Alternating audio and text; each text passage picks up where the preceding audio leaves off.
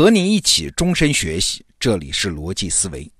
过去这一年，我们经常会听到关于中国人口的坏消息，比如说啊，二零一八年我国出生人口一千五百二十三万，听起来不少，但是要知道，那是比前一年二零一七年整整减少了两百万人呐，生育率那是创下新低呀。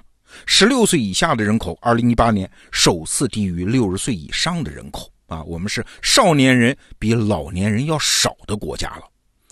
那这个数据啥概念呢？就是说中国人口状态和一九九零年的日本差不多。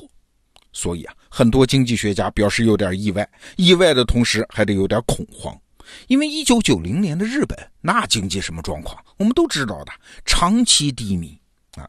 那问题来喽，咱们中国经济会不会因为人口的趋势也重蹈日本的覆辙呢？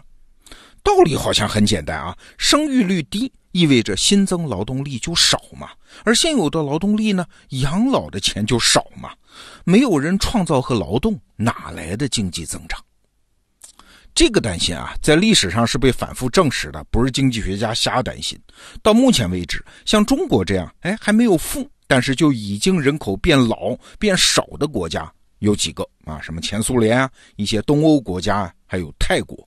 经济增长都不好的，那反过来，像现在的发达国家，在中国现在的经济状态下，人口状态都比中国年轻啊，所以听起来这确实不是什么好消息。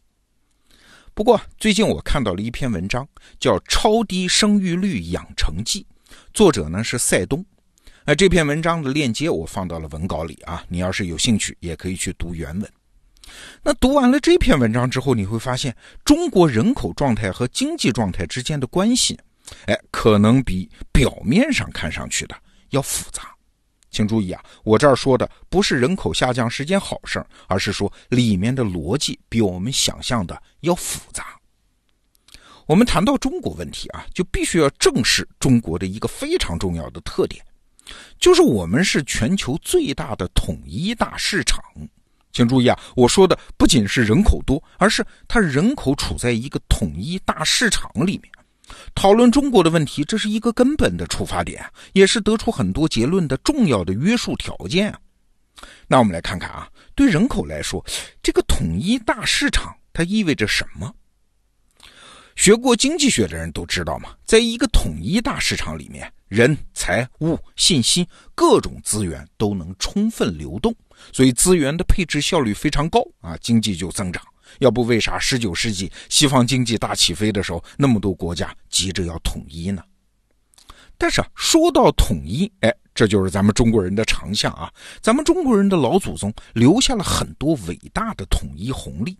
哎，我们就对比欧盟来看，你看欧盟表面上也是统一大市场，体量和中国也很相似啊，它也没有关税啊，边境也很开放啊。但他们语言不统一啊，就这么一个小小的 bug，就导致在资源的流动性方面，欧盟怎么都比不过中国。我们举个例子啊，比如说罗马尼亚，它就是欧洲比较不发达的国家，也是欧洲人口流出最多的国家。从苏东巨变到现在，罗马尼亚的人口流出了百分之十三。但是我们再看中国呢，比如说贵州省啊，这也相对不发达。那同一时期，贵州省的人口流出了百分之二十。哎，这还是因为我国有户籍限制。如果没有户籍限制，这个流动性会更强啊。咱们中国人只要学会了普通话，那是走遍天下都不怕。而罗马尼亚人他就没有这个方面啊，他有方言问题。那换句话说，中国因为统一大市场，这城市化的速度就快得多，经济上的马太效应就强得多，大量人口集中到了大城市。那请问这些人口为什么要到大城市呢？哎。当然就是为了超高收入的机会。你别小看中国大城市人的收入啊，虽然我们的人均 GDP 不高，但是我们大城市里面的高收入群体，那收入在全世界比也是很高的。你就说二零一八年吧，美国家庭年收入的中位数是税前四十一万人民币啊，拿到手还没有这么多。而中国的北上广深这样的城市，有大把人一听这个收入，什么四十一万人民币还是税前，这美国人不比我们强多少啊？四十一万全家庭收入，哎，全家人努努力，在咱们中国不难啊。对，因为统一大市场的马太效应，中国大城市提供了超高收入的机会。那对于个人来说呢，这就带来了一个好消息和一个坏消息。好消息是啊，只要你到了中国现在的大城市，你个人发展能看到的前景非常远大，你有努力的机会。那坏消息是啥呢？坏消息就是压力很大，活得很累啊！你会为未来预知现在，预知现在的时间精力，哎，其中就包括生孩子的机会。在我的办公室里面，就能经常听到同事们这么讨论问题啊，说我手头事很多呀，我也停不下来啊，我还有上升空间，我为啥要现在生孩子呢？对，在很多年轻人看来，生孩子就是人生的休止符啊。且不说孩子生下来各种负担能不能受得了，就是什么备孕、怀孕、产假这段时间，很可能就要错过很多改变未来的机会啊！大家不愿意错过吗？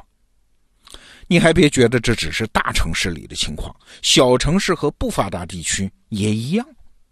因为中国是一个统一大市场吗？有很强的中央政府吗？所以对小城市和落后地区的转移支付能力那是相当强的，就是扶贫能力那是相当强的。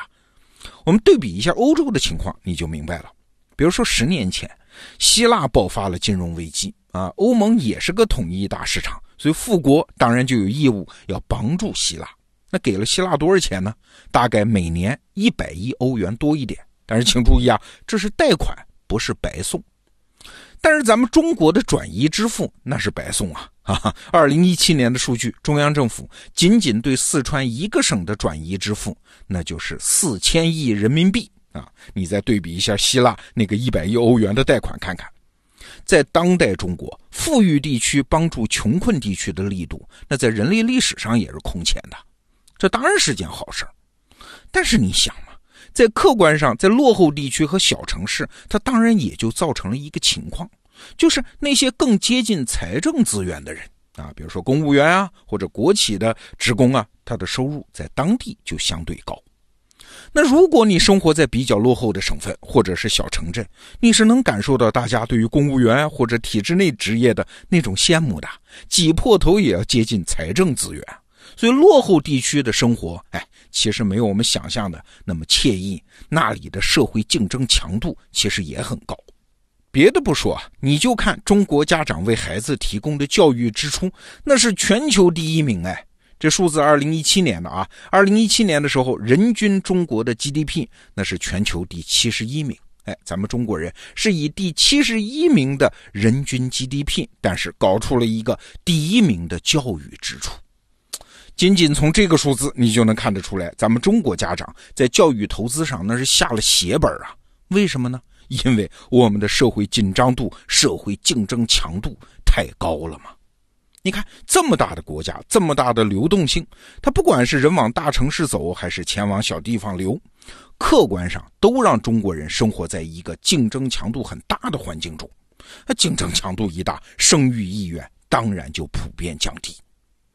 所以啊，说到这儿你就明白了。如果我们说中国人口的情况不妙，所以经济情况就不妙，这个结论啊，有一点因果倒置。那实际情况是啥呢？实际情况是中国因为某些国家特性，既带来了经济的高速增长，也带来了人口的高速滑坡啊。他们是同一个过程的两个面而已。所以，我们其实并不能既要经济增长，也要人口增长啊。这个选项其实并不存在。这样的例子还有很多，我再举一个，就是高等教育。中国高等教育那是快速普及啊！前几天我们就说过啊，近二十年来，我国的高等教育的普及速度全世界最快，快到什么程度啊？二零零七年，我们的高等教育入学率只有百分之二十，但十年之后，二零一七年，这数字超过了百分之五十啊！